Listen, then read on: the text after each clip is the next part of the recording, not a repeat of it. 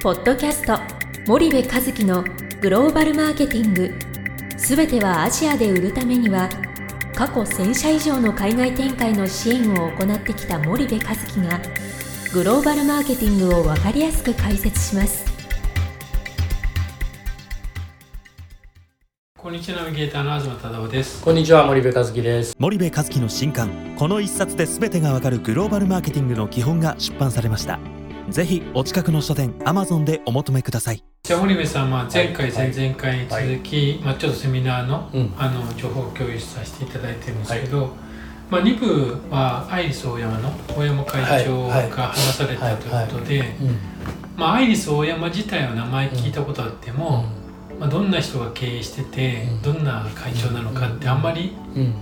知らない人も多いと思うんですが、ちょっと森部さんがお会いした感覚とか、うん。あのどんな話をされたのかっていうのをちょっと共有いただければと思うんですが、いやーあのね僕ねアイリスオーヤマの大山会長ってめちゃめちゃ怖い人かなと思ってたんだよね。米米倉先生からも怖いぞってはい、脅かされてたんでね、はい。怖いなと思ってたんですけどね、お会いしてまあ控え室みたいなところでお会いするじゃないですか、うんでご挨拶させてもらって「あのはい。今日一部やります。森部です」って「あの二部の対談もよろしくお願いします」って挨拶するんですけどね、はい、まあ目が優しいんですよね。うん。目の怖い人っているじゃないですか、はい。目がねすごい優しくてねうん仏様みたいでした。えー、でマスクしてるとね目の力ってやっぱりすごく伝わってくるんですね僕ね。うん。目目うん。目がこう問いかけてくるっていうかね。なんかねもうやっぱあれだけのことを成し遂げると、うん。もう顔が仏様ですよね。えでそんな感じの方ー、で、はいはい。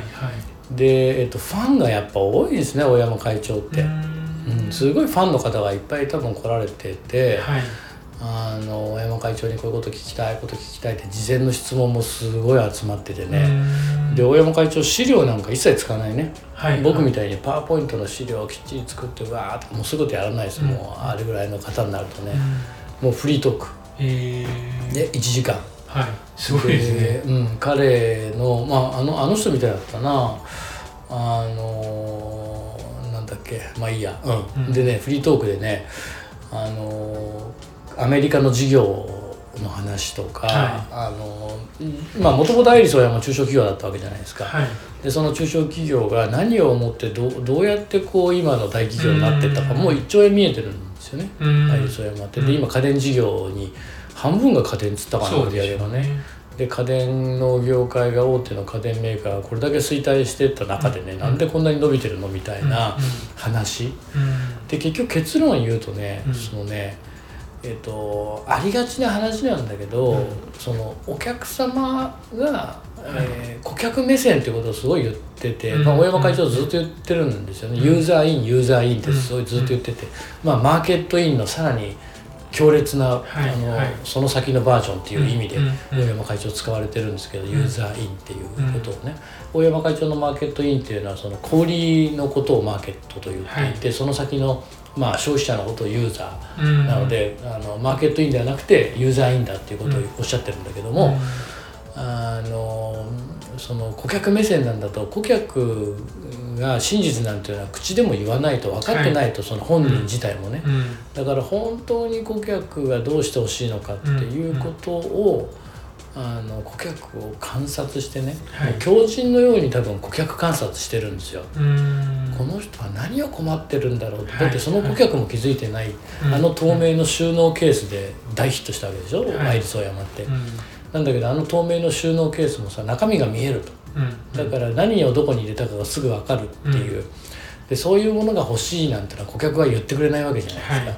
でも顧客がえー衣替えをして収納するっていう多分動作をずーっと観察し続けて、うん。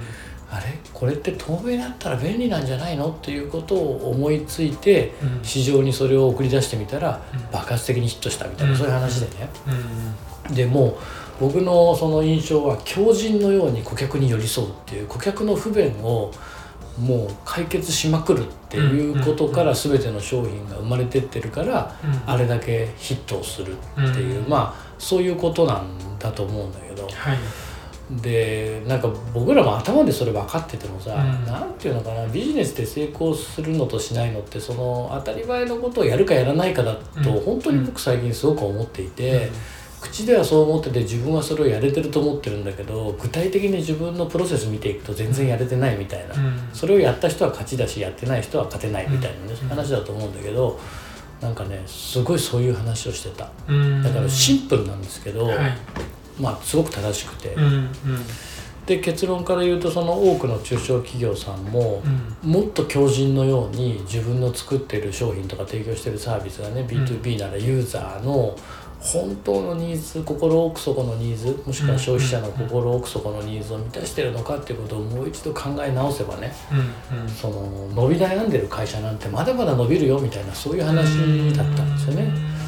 だからあれ500人の中小企業の経営者中心に聞いてたと思うんですけど、はいすごくいい話になったんじゃないかなと思うんですよね。うんうんまあ強靭っていう言葉は使ってないけどもね大山さんはね、はいはい。僕はそういうふうに捉えたなと思ってて、うんこの人は多分強靭のようにユーザー目線なんだなっていう、うんうんうんうんうん。なんかそれが僕も衝撃的でしたね。